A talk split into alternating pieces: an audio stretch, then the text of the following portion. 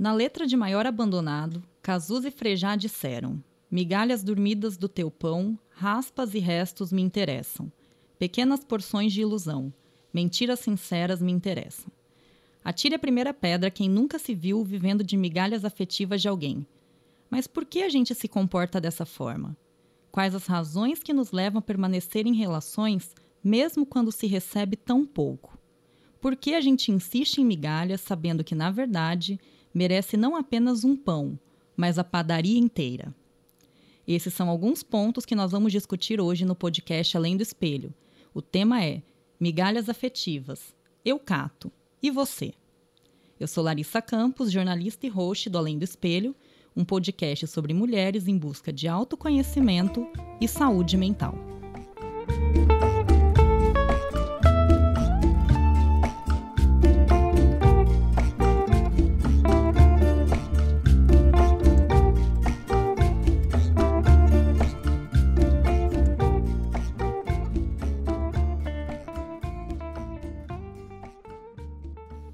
Falar sobre migalhas afetivas, o podcast Além do Espelho recebe duas convidadas maravilhosas.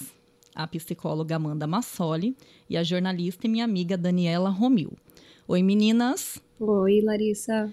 Oi, Dani. Oi, Lery, tudo bem? Tudo bom, gente? Sejam bem-vindas ao Além do Espelho. Tanto a Amanda quanto a Dani são pessoas que eu quero que volta e meia apareçam por aqui para a gente poder discutir temas super variados e que eu acho que são muito importantes para para nossa saúde mental enquanto mulher, né? E primeiro, para a gente começar, vou pedir para vocês se apresentarem. Então, vamos lá. Amanda, conta um pouquinho de você para gente. Eu acho essa missão de me apresentar sempre tão difícil, né? É, é mais. Meu nome é Amanda, é, eu sou psicóloga, formada pela Universidade Federal de Mato Grosso.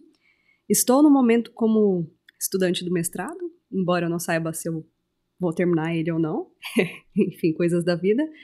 É, iniciei recentemente meus estudos em Direito, é, atendo um consultório e também sou concursada na Prefeitura de Várzea Grande trabalho num abrigo para crianças e adolescentes lá. Então, acho que é isso, eu faço bastante coisa da minha vida.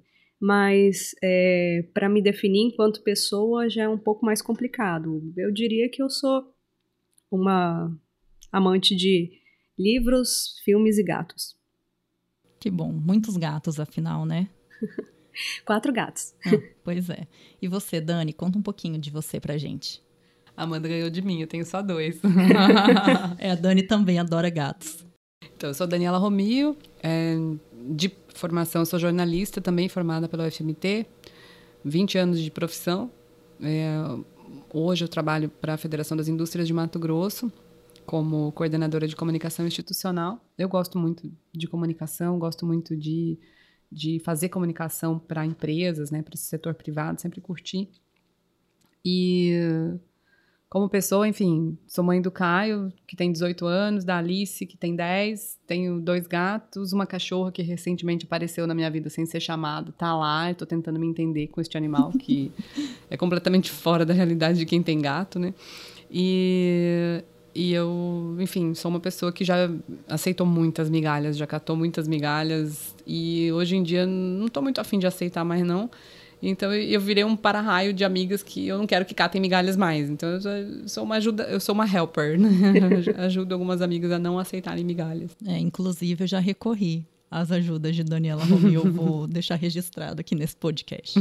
Para a gente começar, eu vou trazer as definições do Aurélio, do dicionário Aurélio, sobre o significado da palavra migalha. Pequeno pedaço que se solta do pão, bolos ou de qualquer alimento farináceo quando se parte ou come. Quantidade diminuta de qualquer coisa. Porção pequena de algo para comer. Coisa insignificante, sem relevância. Aquilo que sobra. Coisas insignificantes, sem importância nem relevância que se pode desprezar para mim fica muito pesado ler isso aqui, né? Aquilo que sobra. Migalha, uhum. aquilo que sobra. E é justamente isso, né? A gente perceber que está recebendo, ou às vezes está dando, só aquilo que sobra. Para a gente começar, eu quero perguntar de vocês. A Dani já disse que sim, Amanda também. Quero que você compartilhe com a gente. é, as situações, né, algumas assim, que você já se percebeu catando migalhas afetivas. Então, é, também já catei migalhas afetivas. E eu acho que na minha história não foram só em relacionamentos amorosos, mas também em supostas amizades, né? Então, é, existe um histórico também. Mas é, é uma coisa que eu estava pensando, né? Sobre o, o tema do, do podcast, que eu acho que todo mundo, em algum momento da vida, já catou uma migalha afetiva. Acho que é impossível você encontrar alguém que, que nunca teve nessa situação, né? É, e até acredito eu que é importante passar por isso para também aprender, né? Ou pelo menos se espera que você aprenda alguma coisa com, com esse tipo de coisa, né? Mas é, nos meus casos aconteceram em, em, relacionamentos amorosos ou que eu queria que fossem amorosos e não necessariamente foram e com amizades também que eu acreditava que as pessoas eram meus amigos sinceros e, e na real eu só tava ali para os momentos de necessidade, né? Então não era uma amizade que era. Não eram amizades, na verdade, porque foi mais de uma vez, não eram amizades que eram verdadeiras, né? Eram amizades que eram oportunistas, né? Que eram ocasionais. E isso me afetou bastante por algum tempo. E eu acabei resolvendo essas situações comigo mesma só depois de muita terapia. Ou seja, eram situações em que você percebia que a pessoa só te procurava quando precisava de alguma uhum. coisa. Só quando havia algum interesse envolvido. Senão, não. E no teu caso, Dani, como é que foi assim, um panorama de como se deram essas situações em que você se viu é, recebendo, né, catando migalha? Uh, eu tive muito isso, assim, num período de fim de adolescência, início da adultescência. Como é que chama adultescência? Quando a gente... Então, a, é, depende de qual classificação você quer usar, né? Porque é, supostamente você pode ser adolescente, se eu não me engano, até 25 anos de idade, para algumas classificações e jovem até 30. É, então, início da juventude, digamos assim, então fim de adolescência, mas no meu caso foram mais relacionamentos assim, que eram para ser também, né, supposed to be amorosos, mas não eram, porque tipo, tinha um interesse meu, mas não da pessoa.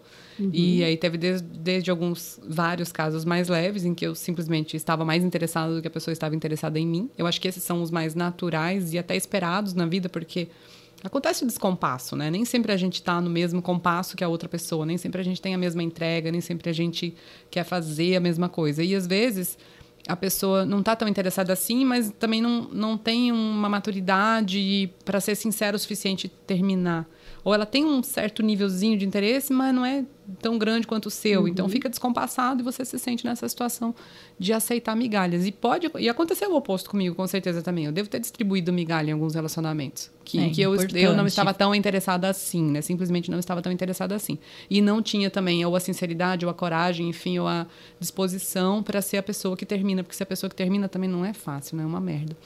E, e, teve casos mais graves, né? Passei por situações assim que daí eu já entro, ah, já classifico como abusivos mesmo, de relacionamento uma, uma pessoa muito mais velha do que eu, no fim da adolescência, por quem eu me encantei e, e ali eu sofri muito. Teve de tudo, assim, entendeu? E, e muito, muito, muito a questão da migalha.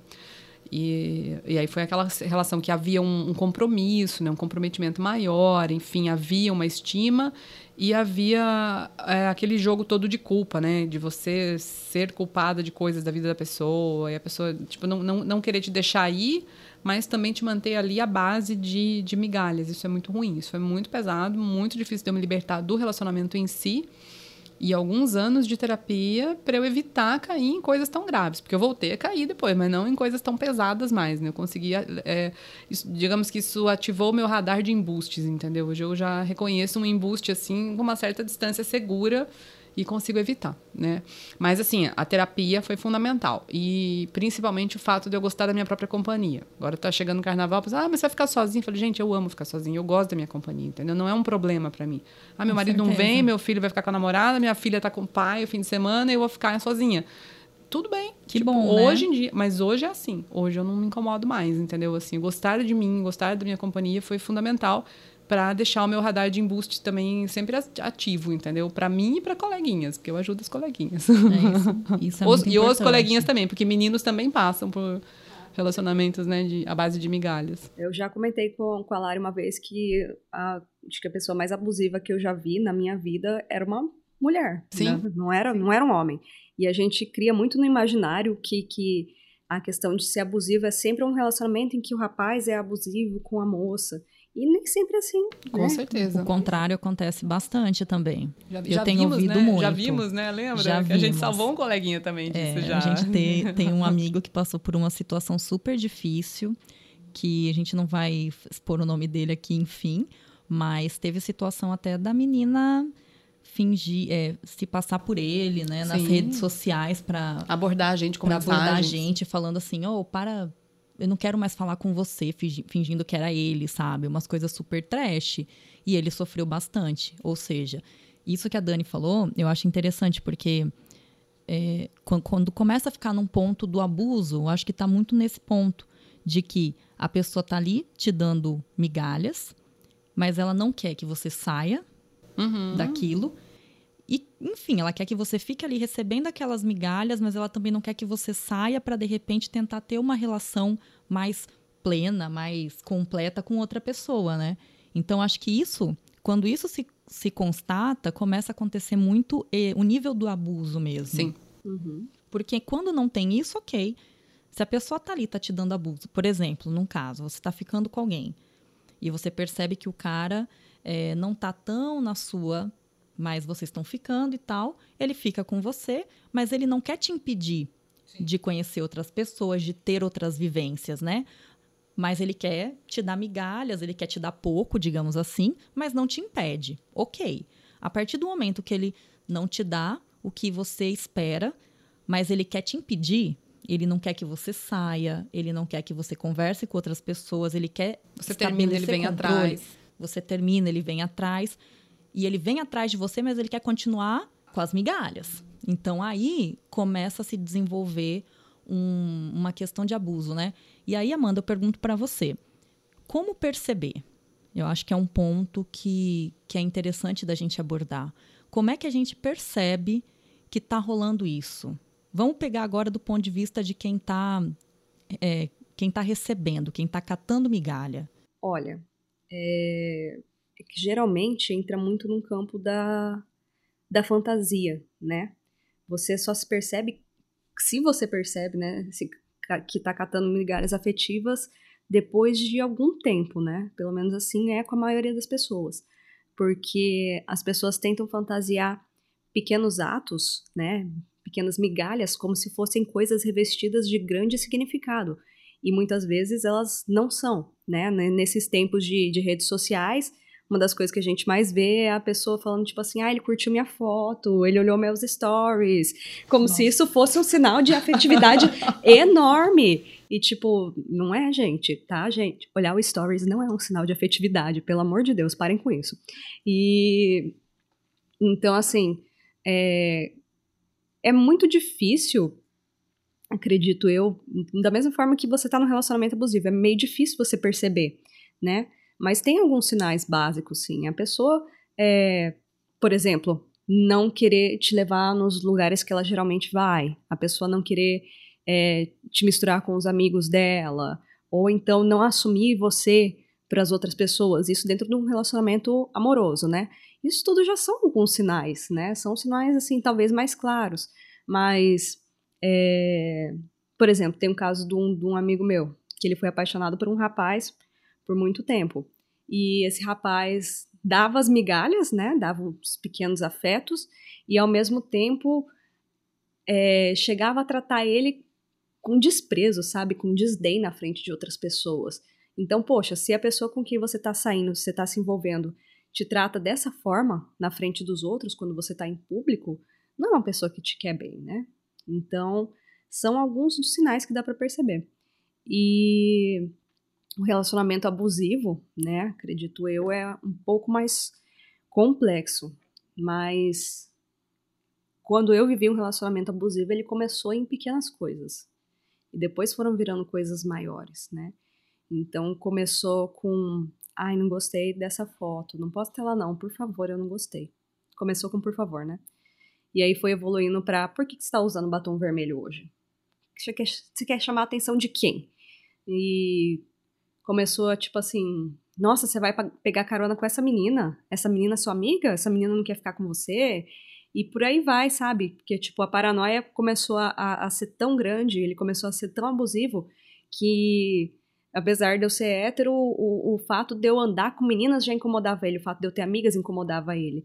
Então, é, começa geralmente nas pequenas coisas. Então, a gente tem que estar tá atento aos pequenos sinais, né? Eu, eu, queria falar um pouquinho sobre a questão da prioridade também, porque eu acho que a migalha é o oposto da prioridade. Sim. Quando a gente percebe que a pessoa não prioriza também a nossa programação, né? Tipo assim, tudo que você quer fazer, a pessoa nunca te acompanha só a programação dele ou dela, enfim. Ou não gosta é um, das é um coisas bom, que você é, convida. E você não consegue né? daí fazer nada junto que, que seja uma decisão sua. Tipo assim, as escolhas sempre acabam recaindo nas deles. Isso é um, acho que é um ponto importante para ficar atento no início de relacionamento. Né? Que às vezes a gente não conhece bem a pessoa e a gente começa a perceber assim, ah, vamos tal barzinho? Não, vamos no outro. Vamos fazer tal coisa? Não. Sempre é a programação dele. Ou então você chama e a pessoa desmarca sempre em cima da hora, ou chega muito atrasado todas as vezes. Né? Então, assim, se não está te priorizando, a chance de, de ser migalha é bem grande, né? Assim, Muito se... grande. Eu, eu vivi um relacionamento que era de catar migalhas que o, o, cara, ele falava que não, tipo, tava trabalhando, tava isso, tava aquilo, não tinha tempo de sair comigo, mas na real, naquele tempo que ele não tinha para sair comigo, de repente ele tava no bar encontrando os amigos, fazendo outras coisas. Então, peraí, ele não tinha tempo ou ele não queria sair comigo? E por que você é? não podia estar junto com ele no bar Exatamente, com os amigos, né? por que, tipo... que não, não me chamava também, né? Uhum. Por que não? E, e, são sinais para se estar atento também, né? Esse, esse tipo de, de, coisa, e acontece bastante, né? com certeza. E tem uma. Isso que a Dani falou é interessante, porque quando você percebe que toda a programação está em, em volta da outra pessoa. Então, eu já vivi uma situação assim também. Então, o cara dá todas as cartas, o cara define tudo. Tudo acontece de acordo com a vontade dele. Ah, não, agora não. Agora não é momento. Ah, eu estou protegendo você. Então, isso é uma. Nossa, isso, essa é uma conversa que, que rola, né? Enfim, a gente sabe. E é importante realmente estar atento a isso. Porque é muito ruim quando você se organiza para encontrar uma pessoa, você se prepara e de repente, faltando 10 minutos, 15, sei lá, a pessoa te liga e fala: não vai mais rolar. E você, de repente, já está a caminho do lugar, pronta, toda, enfim, vestida para aquela ocasião, tendo pensado em como. Expectativas. Um eu né? crio. Exato.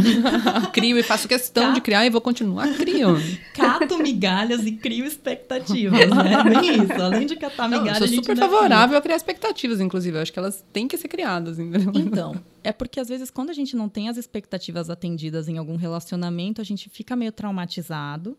E, e em outros relacionamentos a gente já entra assim, não, Agora eu não posso criar expectativa nenhum, nenhuma, porque a expectativa é que detona o rolê. É então, nada. É né? É a expectativa que sobe a sua régua, entendeu? Porque se, tipo, se não atender a sua expectativa, o relacionamento tá ruim, entendeu? O que não dá para criar a expectativa de que a pessoa vai mudar. Essa expectativa é doente, não vai resolver, porque a pessoa não vai mudar. Mas, assim, expectativa do mínimo que eu quero de um relacionamento. Não. O cara atrasou uma vez, beleza, é compreensível. Agora, duas vezes, três vezes cancelou, meu, não tá atendendo a minha expectativa, está ruim é porque tem um problema. Então, se você não tiver uma certa expectativa, você vai se contentar com qualquer coisa. A expectativa é uma boa, um bom antídoto para a migalha. Eu não, acho. Eu concordo, Dani. Eu Desde que, que eu não sentido. queira mudar alguém, lógico. Eu quero que a pessoa goste do que eu gosto. Cara, tô errado, não vai gostar do que eu gosto, né? Eu tô, não vou, Ou que a pessoa que passou a vida inteira se comportando de determinada forma, de repente vai acordar e falar: não, a partir de agora o meu comportamento é diferente, eu vou ser um cara assim, ou enfim, eu não vou mais cometer determinados erros. Você sabe que isso é uma coisa muito recorrente em terapia? Que às vezes as pessoas chegam, tipo assim, falando muito, né, de, de, alguém que a decepcionou, de alguém que fez isso, de alguém que fez aquilo, o companheiro, o amigo conhecido, a família. E aí você vira pra pessoa e fala: você não muda ninguém, entendeu? A pessoa só muda a partir do momento que ela quer mudar. E aceitar isso parece que é um, um baque muito grande, sabe? Por, porque, sei lá, que, que as pessoas criam muito essa, essa ideia errônea de que elas podem transformar os outros. Isso é, é uma coisa muito recorrente na, na, nossa cultura, né? De que, como é que é? É? O homem tem que ter uma boa mulher por trás, uma boa mulher muda o homem, esse Nossa. tipo de coisa. E como se você fosse babado o homem para mudar ele. Você nem, tem que educar ele depois de velho. Nem o filho de a gente consegue mudar, gente. É. Nem o filho. Gente. gente. A gente educa, mas não muda, entendeu? Mas, assim, você... Uma coisa que eu quero que a gente converse também a respeito, que vocês podem me ajudar. É, a Amanda falou: ah, eu catei migalha, né? Mais de uma vez, a Dani também falou, ah, já catei muita migalha e tal. Por que, que esses padrões se repetem? Por que, que vocês acham que a gente passa por isso uma vez, daqui a pouco passa a segunda, e passa a terceira, e passa a quarta, e passa e vai passando até, quem sabe, de repente acontecer alguma coisa trágica ou, enfim, algo que realmente pode ser bem complicado de administrar. A Dani até tem uns casos que ela trouxe, que ela postou na, no Instagram dela, e ela daqui a pouco vai comentar um deles com a gente e outros também. Mas por que, que vocês acham que a gente insiste e repete esses padrões? No meu caso foi autoestima total, entendeu? Uhum. Tipo assim, a coisa de achar que eu não era merecedora, sabe? Tipo assim, não, mas o cara é muito mais bonito do que eu, ou muito mais rico do que eu, ou muito mais inteligente do que eu. Teve, nossa, o mais inteligente do que eu. Meu Deus, ele era um gênio. E inteligência me fascina. Então, assim, sabe a coisa de você aceitar qualquer coisa porque a pessoa é. Você põe a pessoa num patamar acima. E aí, como ele está num patamar acima, meio que tudo bem ele te dar migalhas, porque ele nunca vai. Eu nunca vou chegar naquele nível, entendeu?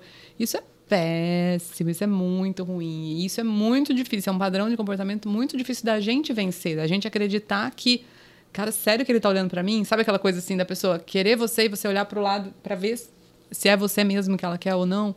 Isso eu acho que é um, uma das coisas que pega muito, a questão da, da, autoestima, entendeu? Na minha, na minha opinião. Era o que eu ia falar mesmo, que dentro de uma perspectiva psicológica, a primeira, primeira coisa que a gente aponta, né, é justamente essa baixa autoestima, né?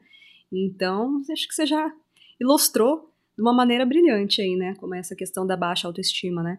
E, e essa essa questão dessa, dessa falta, né, que a gente tenta suprir com o outro. Às vezes a, a falta ela é, vem de, de um trauma, não necessariamente um trauma tipo gerado por uma ruptura, mas um trauma de tratamentos que você recebeu ao longo da sua vida. Então, às vezes você se acostumou dentro da sua família a determinadas situações que você normaliza, mas que na real não, não são normais, né? É, eu mesma percebi que eu gritava muito. E eu achava que era normal gritar. Porque eu sou de uma família de, de italianos que gritam muito.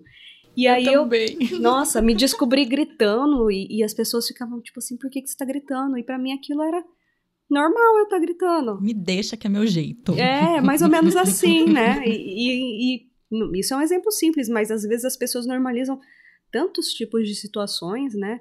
E essa questão de, de ter uma baixa autoestima juntamente com, com normalizar alguns tipos de comportamentos são muitas vezes o que levam a gente a aceitar pouco, a aceitar essas migalhas, esses relacionamentos que são mais abusivos, né? E acredito, vou além, né? Que acredito que um caminho bacana para a gente tentar resolver isso é em terapia. Porque às vezes a gente precisa errar e errar e errar e errar, se a gente estiver na nossa vida, né, desamparados, várias e várias vezes. Mas às vezes com a terapia nossa ficha cai antes. E ajuda, gente, ajuda muito. Ajuda demais, né? Tem uma, uma das, das minhas amigas, a situação é exatamente essa. Ela tem uma, é uma, uma mulher absolutamente maravilhosa, tipo assim, linda, inteligentíssima, uma puta profissional e tem uma, uma visão absolutamente distorcida dela própria, entendeu? Uhum. Sabe aquela pessoa que acha que é feia, que acha que isso, que não se vê, não se vê, ela não consegue se ver como 10% da mulher que ela é. E aí, em função disso, viveu anos com uma pessoa, construiu uma família e sempre tendo sinais, assim, bastante claros até de que aquilo ali não estava certo, que eram migalhas, que quem se dedicava, quem priorizava era só ela, priorizava tanto os filhos quanto o marido. No caso dela, ela conseguiu se libertar depois de um episódio de violência. De violência física, porque foram muitos episódios de violência, né? Aí depois de um episódio de violência física mais pesado, ela conseguiu é, realmente libertar a mente dela, mas daquela pessoa. Né? Se ela conseguiu libertar a mente dela do, do, do padrão, a gente é, só vai saber história. com o futuro, entendeu? Tá, tá, buscou terapia, enfim, é um processo que ainda está se desenrolando. Mas, assim, é, é, eu acho que é não é nada fora da, da realidade assim de muita gente, entendeu? A coisa que quando você leva um tapa, você de repente fala, meu Deus, o que, que eu estou fazendo aqui? Né? E se, que bom que conseguiu no primeiro, assim, caso mais sério, porque se você não conseguir se libertar, você vai acabar morrendo. Né? Não, é, não, não é brincadeira, né? Você está numa relação que de repente passa. Porque não é do nada que a pessoa te bate. Com certeza. Né? Ela vem, é, vem, igual você falou, começa pequenininho, né? Começa Aos né? pouquinhos Às vezes, e- como no meu caso, começa com por favor, né? Tipo, é uma Exato. coisa abusiva seguida de um, de um por favor. Aham. E aí vai, né? E é, é legal que você falando desse caso, eu lembrei de uma paciente minha, né? De uma menina que, que eu tô com ela já, acho que há alguns anos já. E uma mulher, assim, fantástica, independente, inteligente, doutora, você vê assim, top do potencial. E ela sempre em relacionamentos que ela aceitava essas, essas migalhas afetivas, né? De, de pessoas que, poxa, ligavam pra ela no meio da noite só pra ir ficar com ela, mas que, que na hora de, de realmente engatar alguma coisa séria não queriam, né? E ela constantemente se envolvendo nesse tipo de relações. É o famoso disque aí- sexo, como diz uma amiga minha. Basicamente isso, né? Que quando todo mundo tá de acordo é super saudável, né? Claro, Tipo assim. claro. E aí ela acabou indo pra fora do país, né? Passou quase um ano fora e teve aconteceu de ela ter uma experiência com uma pessoa que a tratava de um jeito totalmente diferente. E aí a partir disso ela entrou numa epifania que ela falou: "Meu Deus, por que, que eu tava aceitando menos do que eu mereço?" E não foi um caso drástico, né, de violência física, mas a ficha dela caiu, né? né? E aí agora ela não aceita mais esse padrão de, de comportamento de outras pessoas, né? De, de dar migalhas pra ela. Agora ela só aceita relacionamentos saudáveis, de fato. né? Uhum. É, que bom que, Que bom. ela caiu na real sem precisar de um, de um tapa, de uma agressão, de um murro, enfim, de alguma coisa mais punk. E vocês falaram da autoestima, é, tem outra coisa também que me faz pensar muito, que é a vulnerabilidade também, às vezes, do momento. Que eu já acompanhei, né, em casos e tudo mais. Confesso até que já me vi também em situações assim, em que eu entrei em determinadas coisas porque eu estava me sentindo realmente vulnerável. E eu tive que fazer um trabalho comigo de aceitar que eu estava vulnerável, porque nem sempre a gente quer aceitar isso. E quando o tempo passou, eu comecei a olhar e falar, cara, é, hoje eu não teria aceitado, porque eu vi que realmente naquele momento eu estava mais, fragili mais fragilizada, estava numa situação que não era tão fácil de administrar, né? E por isso que a gente também tem que estar muito ligado a essas vulnerabilidades, aos nossos momentos, né? E ter um cuidado também quando a gente tiver nesses momentos. Curioso isso que a Larissa falou, porque assim, a Larissa, eu, essa minha amiga, uma- outra amiga minha que também passou por uma situação super complicada, que perdeu o marido e daí tava namorando e, e o namorado tinha outra namorada, enfim, enganou ela durante um tempão e até ela cair em si. Eu achei super bonito porque ela falou assim, um dia ela, um dia ela caiu em si, ela colocou assim, eu me alimentei de amor próprio e eu me afastei. Enfim, ela conseguiu também brecar. Depois descobriu coisas absurdas sobre o cara. Também tinha processos de violência física, sabe? Tipo, enquadrado em Lei Maria da Penha, de coisas anteriores. Então ela conseguiu se livrar a tempo.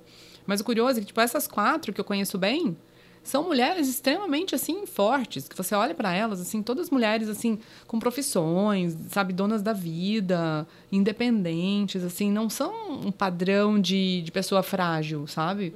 Então é, é curioso isso que você não tem um, um, um estereótipo assim, sabe? Ah, não, a menina é muito frágil, caiu nessa. É mais aquele tipo como que uma mulher dessa deixou uma situação assim acontecer com ela, né? Exatamente. Tipo, eu olho pra Larissa e falo, Larry, como? Como, né? Mas aí eu olho pra mim mesma um tempo atrás e falo, Dani, como que eu, né? tipo assim, como que eu passei também por certas coisas e eu deixei, porque a gente permite. O fato é que a gente dá licença, né? E tem uma coisa até que eu coloquei aqui, uma observação, que é a importância dos amigos nesse tipo de situação. A Dani já falou aqui que é uma helper, né? Então volta Hoje e eu virei meia, helper. né? Virou uma helper aí das amigas e tudo mais. É, isso é muito importante, né? E é importante também a gente estar aberto para ouvir e receber essas opiniões dos amigos. Porque quando a gente está naquele momento da cegueira ali, Dani, não é fácil, né? Nossa, nunca. Porque a migalha, ela às vezes é uma migalha, igual você falou, você valoriza, é uma migalhinha, mas você valoriza, ela vem. Porque, então você fica enlevada, né? Você tenta se afastar. Quando o cara percebe que você está se afastando, ele pega e te traz uma florzinha, um textinho, um negocinho, ou, que, ou sei lá, um chocolate que você gosta. Ai, mas ele lembrou que é o chocolate que eu gosto. Puta que pariu, cara, como é que não ia lembrar, né? Enfim, a, a gente valoriza coisas mínimas porque a gente tá ali ávido por uma atenção. Então é difícil quando vem uma amiga e fala, meu, sai dessa. Você pensa mil coisas. Ah, essa pessoa. Ela, ela tá solteira, ela não sabe como que é, é despeito. Ela vai ver, ela estava interessada nele. As pessoas pensam coisas ruins até de quem está dando conselho, né? Então é, é, bem, bem difícil isso, bem complicado mesmo, de você até aconselhar num momento em que a pessoa está muito envolvida. É, eu já ouvi isso de pessoas. Ai, nossa, tá me falando isso, deve estar tá afim do cara. Né? Deve estar tá com, né, interessada na pessoa. E na verdade não é nada disso. Às vezes as pessoas elas só querem ver a gente bem. Uhum. E quando as pessoas percebem, né? Com você deve ser muito isso, né, Dani? Então você percebe que a pessoa não tá bem, que a pessoa tá vivendo um momento difícil. Pô, ninguém quer ver o amigo, amiga nessa situação, né? Então a gente faz esse trabalho e às vezes eu faço muito isso também hoje. Eu falo, olha, vai para terapia, procura alguém, procura um psicólogo, é uma coisa que eu faço muito, porque é importante. Com certeza. Vocês falaram da autoestima também, eu lembrei de um amigo que ele, é, ele tem uma, uma expressão que é ótima, que é o Edu. Uma vez o Edu falou assim, é, querida, liga para sua autoestima e vê se ela atende, por favor. por favor, liga para autoestima e vê se essa autoestima atende.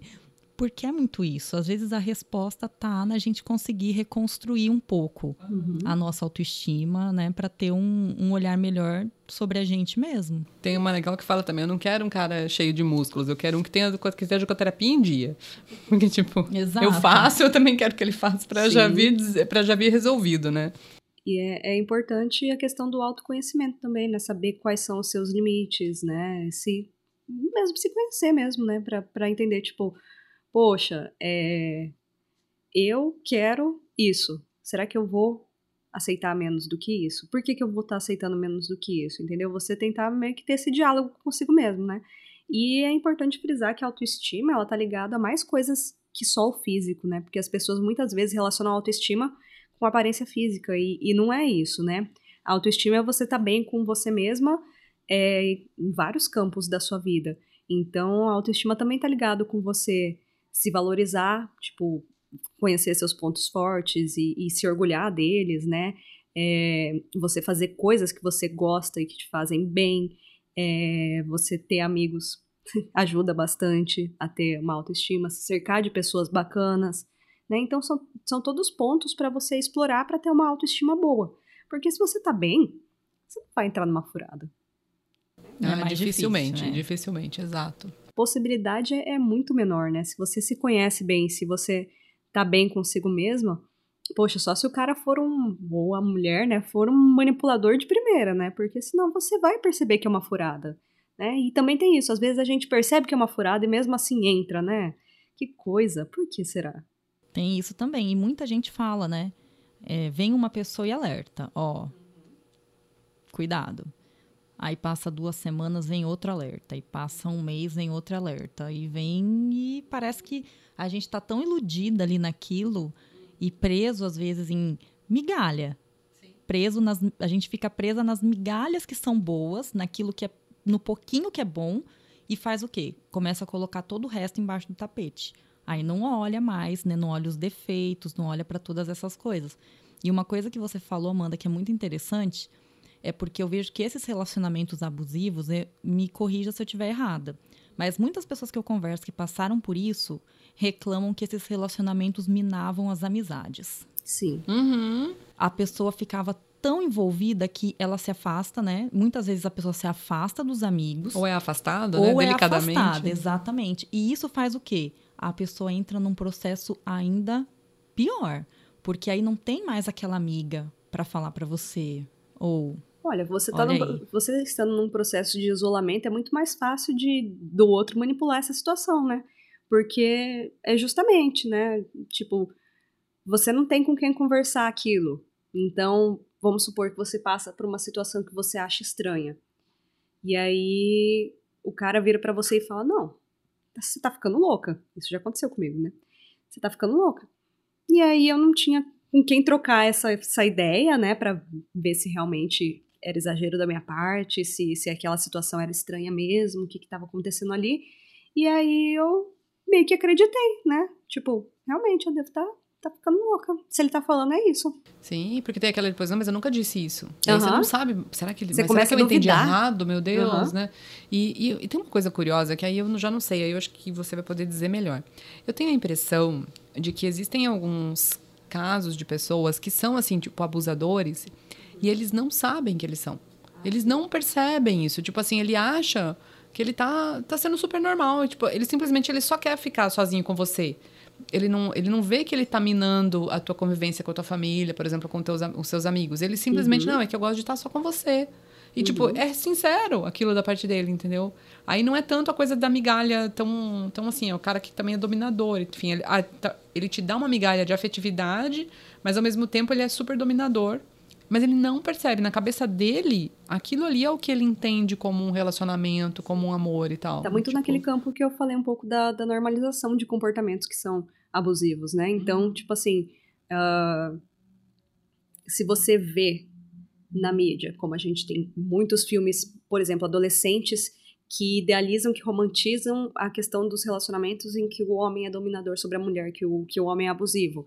Você vai achar que aquilo é natural, você vai crescer vendo dentro da sua casa, um pai que manda da mãe, é, você vê esses filmes na mídia, você é, muitas vezes tem amizades que são assim também, entendeu? Que, que, o seu amigo tem uma namorada, ele trata dessa forma. Você vai normalizando esses comportamentos, né? Mesmo que seja um, um comportamento patológico, você passa a achar normal.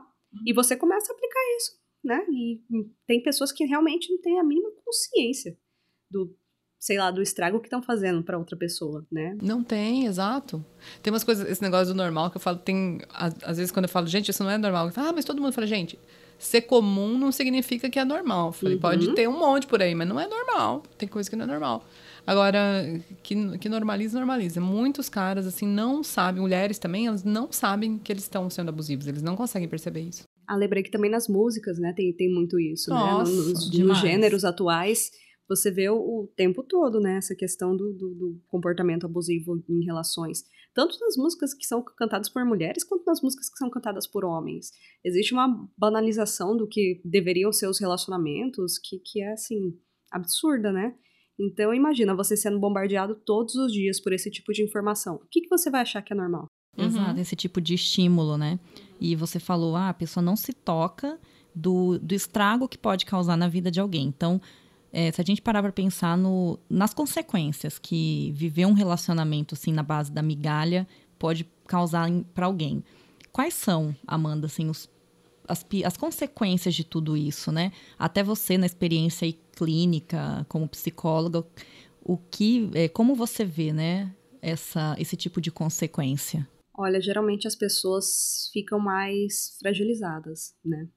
Então, a gente percebe que existe uma diminuição da autoestima, que parece que aquele momento de vulnerabilidade acaba se intensificando também, né? A pessoa fica mais vulnerável ainda. Uh, nos casos mais extremos, a pessoa chega a duvidar da sua própria sanidade mental, né? Que nem eu dei o exemplo, né? De isso acontece muito. Isso é relativamente comum do, do da pessoa que, que é mais abusiva falar para outra que sabe, criar esse tipo de situações em que diz uma coisa, depois diz que nunca falou isso, e enfim.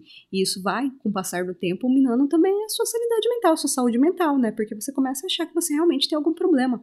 E muitas vezes o problema não é com você, né? Ou faz a pessoa querer se sentir culpada, né? sim, né? Porque sim. tenta. Eu vejo que muitas pessoas tentam é, supervalorizar a migalha uhum. e aí jogam na cara da pessoa. Se a pessoa reclama do que está recebendo, do pouco que está recebendo, a pessoa ali que está nessa condição de oferecer a migalha fala: Poxa, mas eu faço isso por você, Nossa, eu é. faço aquilo, eu faço tanto por você. Uhum. Eu fiz isso por você. É, Como você, que você duvida você de mim? Você não valoriza é, e tudo exatamente. mais. E a pessoa fica numa condição de se sentir culpada muitas Ou se vitimiza, vezes. né? Teve uhum. aquele nosso amigo, por exemplo, a menina falava que ele era culpado pelas crises dela de, uhum. de, de, de psicológicas, de ansiedade, não sei uhum. o que. Gente, para, uma loucura. Gente, e essa questão da vitimização, ela chega a ser até perigosa, né? Eu tenho um, um amigo que a companheira dele, ela é, assim, uma coisa absurda. Tanto que ele não pode, tipo, conversar com meninas. Então, quando ele tá indo para casa, ele fala, ó, oh, tô indo para casa. Que é pra, tipo, a gente não mandar mensagem para ele, porque ele vai para casa ficar com a companheira dele. E já aconteceu uma briga entre eles em que ela, ela falou que ia denunciar ele por Maria da Penha, ele não encostou nela. Então, tipo assim, tem, tem casos que ficam mais extremos ainda. E ele tá com ela, né? Então, assim. Como entender, né? É, Aquele momento que você são, se pergunta. São coisas complexas, né?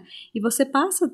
É, muitas pessoas não conseguem se libertar porque criam uma dependência psicológica também desse outro, né? É, Às vezes financeira. Também.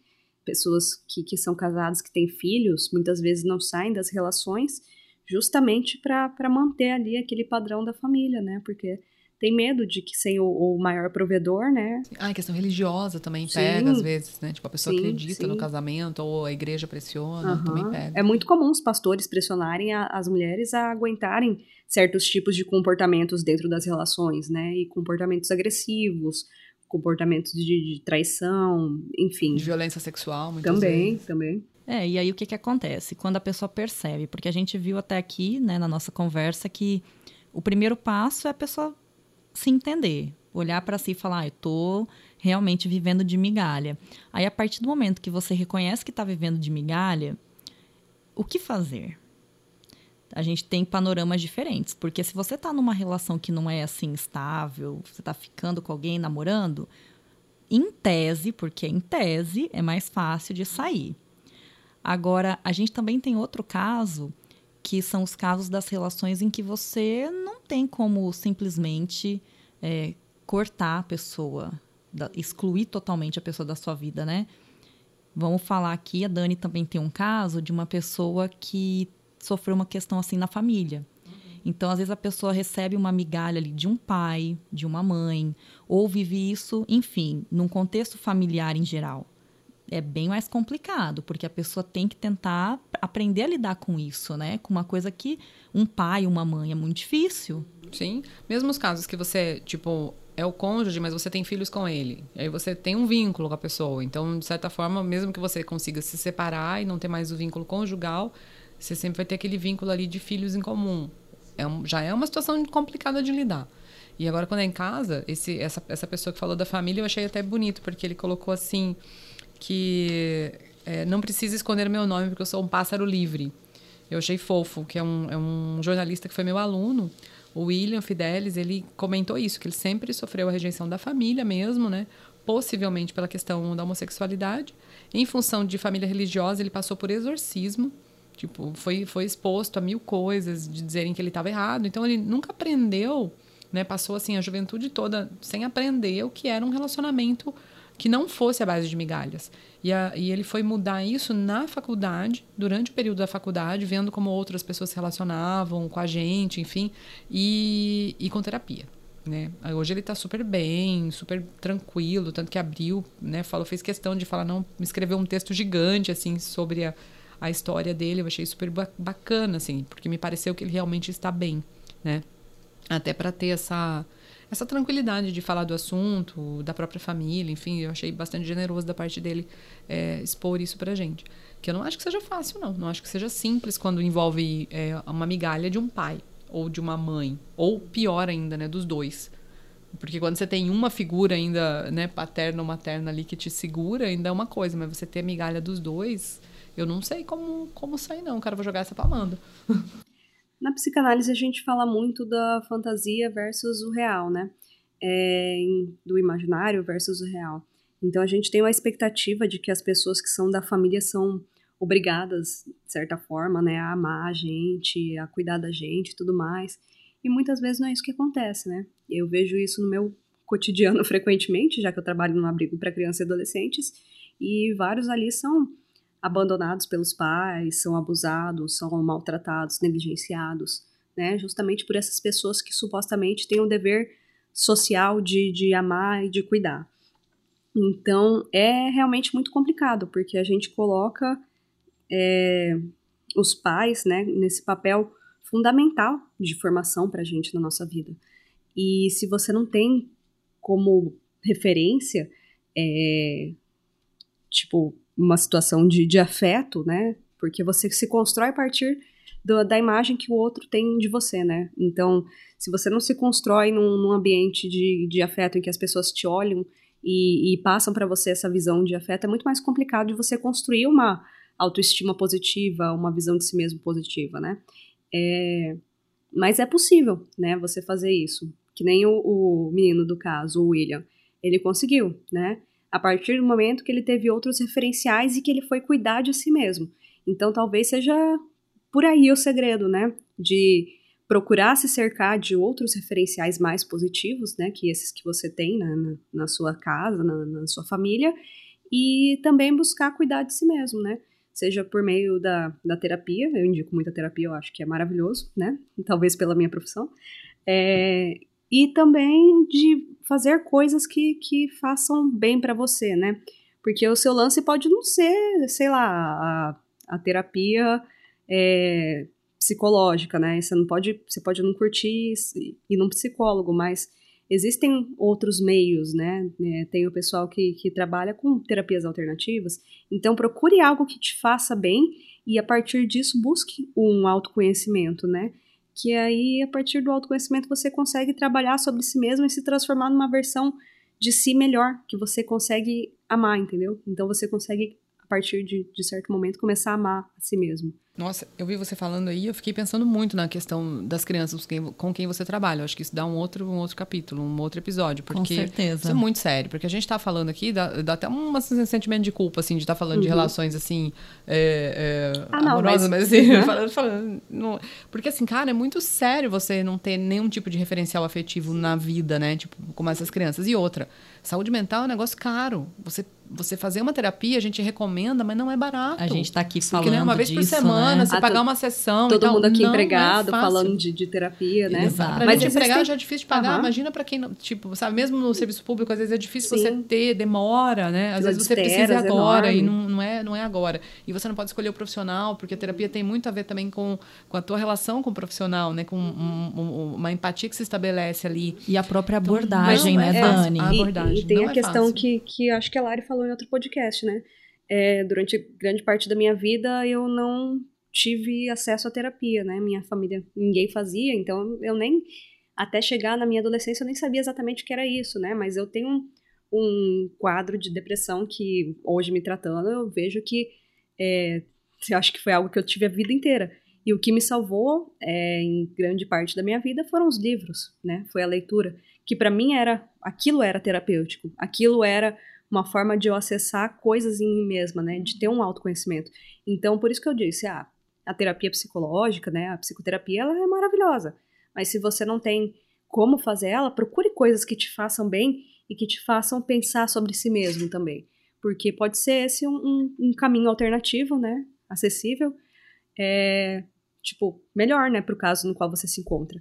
Mas existem os serviços públicos, né? Existem os, os centros de atenção psicossocial, né? Os, os CAPs da vida. É, geralmente as faculdades têm as clínicas escolas, que é, esses serviços de psicologia que às vezes são de graça, às vezes cobram um valor simbólico. E tem pessoas que fazem atendimento social. Tem, isso é importante, né? Alguns uhum. psicólogos uhum. que fazem isso também, né? Uhum. Sabendo justamente dessa dificuldade das pessoas no acesso né, à, à saúde mental mesmo, que é, cobram valores que são super acessíveis à população, ou às vezes nem cobram. Tem alguns psicólogos que abrem vaga para o atendimento social de graça. Algumas vagas a semana, por exemplo. Uhum, então, assim, é, se você tem vontade, procure os meios, né? Procure porque é capaz de você achar em algum lugar, né? Uhum. Então, acho que existem alternativas. Eu só quero deixar registrado aqui que eu amei a Amanda também. Além dela gostar de gatos, ela é apaixonada por livros. E livro é meu principal lazer desde nem sei quando, uhum. acho que uhum. desde os seis anos. E ela tem uma camiseta da Luna Lovegood, uhum. né? Eu adorei, eu achei o máximo. Ai, a Amanda é maravilhosa Obrigada, eu, gente. Eu achei muito interessante, né, tudo isso que a gente falou aqui até agora, porque no fim das contas, quando a gente pensa em como fugir desse tipo de, de situação, como se blindar, tá tudo muito relacionado à maneira como a gente se vê, né? A maneira como a gente se enxerga, o que que a gente faz para cuidar mais da gente. Então eu acho que o segredo é muito isso. A gente já está né, caminhando aqui para nossa, infelizmente, né, para nossa reta final. E de tudo que foi falado, para mim fica muito isso, né? Do quanto é importante a gente parar para fazer as coisas que a gente gosta e ter noção do nosso valor.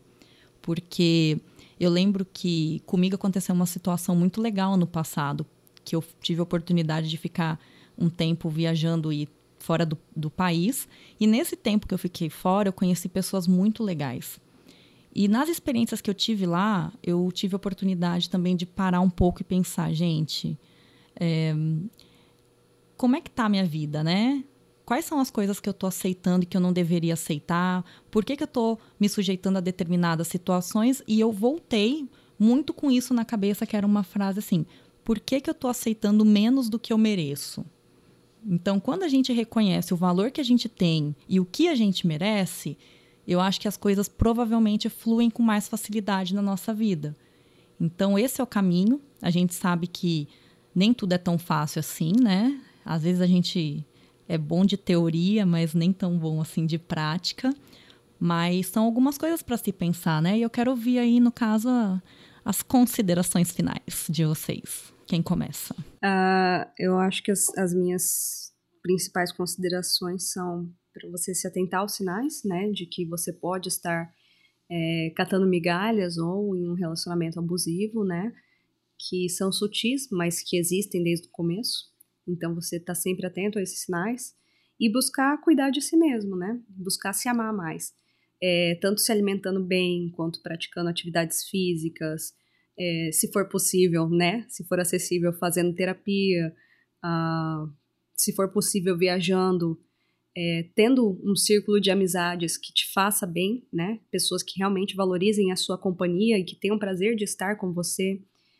É, leiam, conheçam, né? Busquem o um conhecimento. Acho que é isso mesmo, né? Procurar não oferecer migalhas também, procurar não estar tá nessa posição, né? Avaliar o Importantíssimo, gente. É porque é chato, né? Assim, é uma coisa que não é legal. E uh, eu, eu tô pensando muito no nome do, do, do, podcast, entendeu? Porque eu acho que faz tanto sentido a gente é, é, eu sou apaixonada por Alice, né? Tanto que eu tenho uma Alice. Aí duas coisas me vieram muito à mente aqui. Aquela do, uma do Alice no País das Maravilhas, que ela fala: qual é o caminho? Ele fala: onde, onde é que você quer chegar? Ela fala: não sei. Ele fala: então tanto faz, qualquer caminho vale, né? Tipo, enfim, a gente saber o caminho e a gente olhar além do espelho. Né? O nosso espelho tem que ter mais profundidade. Eu não posso me ver ali e olhar só aquela superfície. A gente se, você buscar se conhecer, eu acho que é se olhar além do espelho, é olhar com profundidade, olhar o que tem lá dentro. Que cara, cada pessoa é um universo. E sim, tem muita gente legal aí fora. Tem gente legal demais aí fora. Então você não precisa ficar presa a um relacionamento bosta, cara. Porque você acha que não vai ter outra pessoa. Vai, tem gente pra caramba legal aí fora, entendeu? Então, assim, terminar não é fim de mundo por mais que você tenha medo, por mais que existam amarras, por mais que existam questões, às vezes, financeiras e tal, gente, terminar um relacionamento não é fim de mundo. Fim de mundo é a gente se contentar com um relacionamento bosta. Isso é muito ruim. Pode falar palavrão? Pode. Ah, então tá bom. Então já, eu já falei um monte, né? No, Agora que ela pergunta. No fim do negócio eu pergunto se pode falar palavrão, porque eu falo Pode, palavrão. porra. Pode, porra. Eu sou meiga, porra, né? Eu não falo palavrão. Enfim, é, eu acho que assim, se contentar com o relacionamento bosta, cara, a vida é muito curta pra gente se contentar com, se contentar com os embustes aí, entendeu? Então, bota um pé na bunda do embuste, termina. Não é, é difícil, mas a gente consegue e é a coisa mais legal do mundo. Libertador. Libertador. Gente, quando eu encontrei meu namorado, eu tava numa fase assim que eu falei, nunca mais vou amar, nunca mais quero ninguém na minha vida. E aí, tipo, eu encontrei ele. Amanda está amando. Ai, que lindo. Felipe, te amo. que lindo.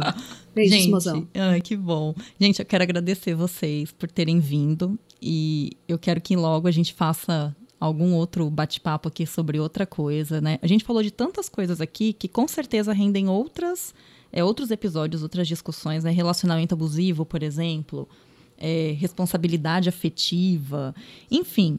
É, são tantos termos que a gente tem ouvido. Esses dias eu estava mesmo sentada com uma amiga e falando. Ah, aí eu via, né? Boy lixo aqui, boy lixo pra lá. Eu quero fazer um episódio sobre boy lixo. É e outra girl, coisa. E girl lixo. É, e girl lixo, né? Não só boy lixo. Tem mais boy lixo, eu acho. Mas é. Então vamos definir, né? Sim. Já parei para pensar nisso. Como terminar? é. Instruções. Cinco passos para terminar um relacionamento É lixo.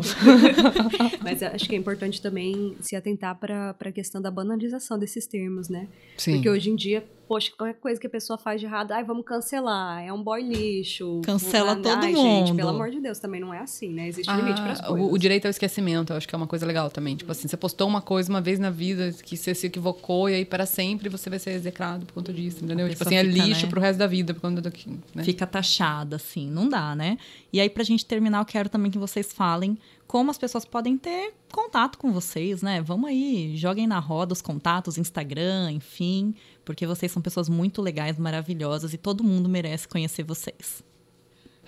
Eu tenho, eu tenho dois Instagrams, que um, um, era o pessoal, eu deixei trancado, mas eu vou abrir ele de novo, eu vou mexer nesse projeto. Eu vou, período eleitoral foi muito difícil. Em 2018 eu tranquei meu Instagram e abandonei, mas eu vou abrir ele de volta, que é o Dani Romio. É Romio, R-O-M-I-O. Dani Romio.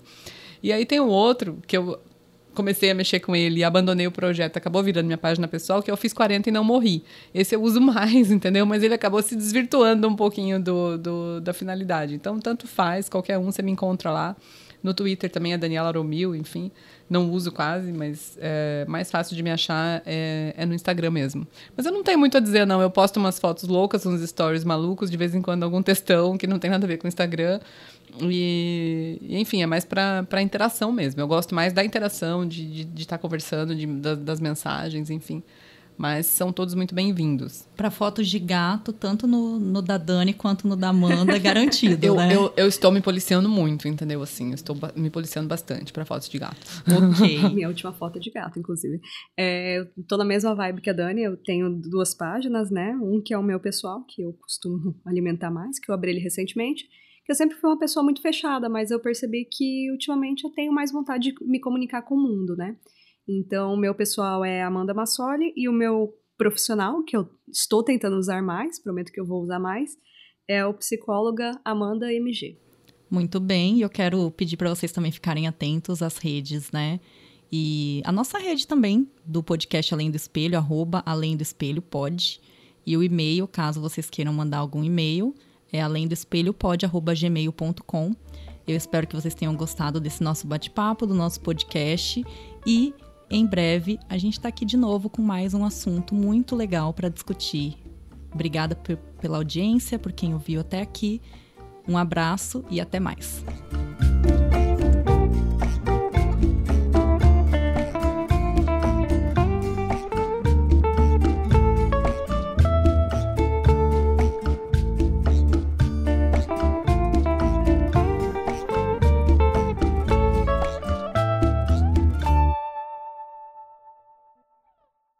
Você ouviu um podcast produzido por Panda Estratégias Digitais.